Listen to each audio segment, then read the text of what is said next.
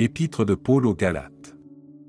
Chapitre 1 Paul, apôtre, non de la part des hommes, ni par un homme, mais par Jésus-Christ et Dieu le Père, qui l'a ressuscité des morts, et tous les frères qui sont avec moi, aux églises de la Galatie, que la grâce et la paix vous soient données de la part de Dieu le Père et de notre Seigneur Jésus-Christ, qui s'est donné lui-même pour nos péchés, afin de nous arracher du présent siècle mauvais, selon la volonté de notre Dieu et Père.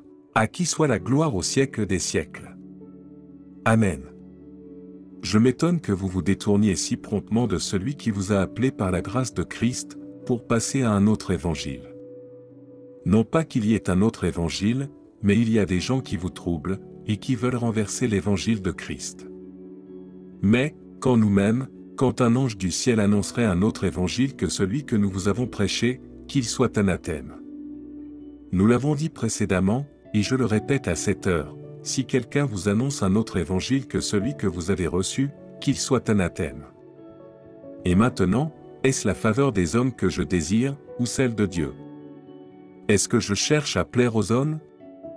Si je plaisais encore aux hommes, je ne serais pas serviteur de Christ.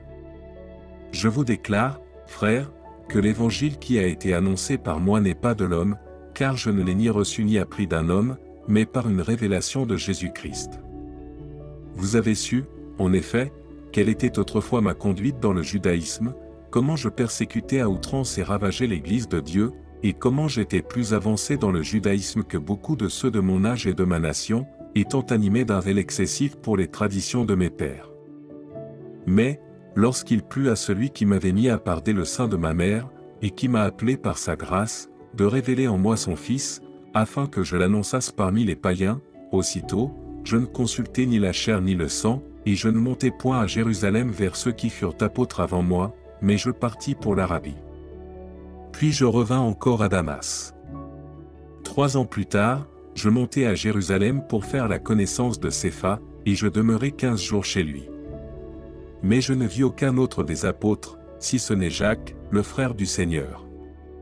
Dans ce que je vous écris, voici, devant Dieu, je ne mens point. J'allais ensuite dans les contrées de la Syrie et de la Cilicie. Or, j'étais inconnu de visage aux églises de Judée qui sont en Christ, seulement, elles avaient entendu dire, celui qui autrefois nous persécutait annonce maintenant la foi qu'il s'efforçait alors de détruire. Et elles glorifiaient Dieu à mon sujet.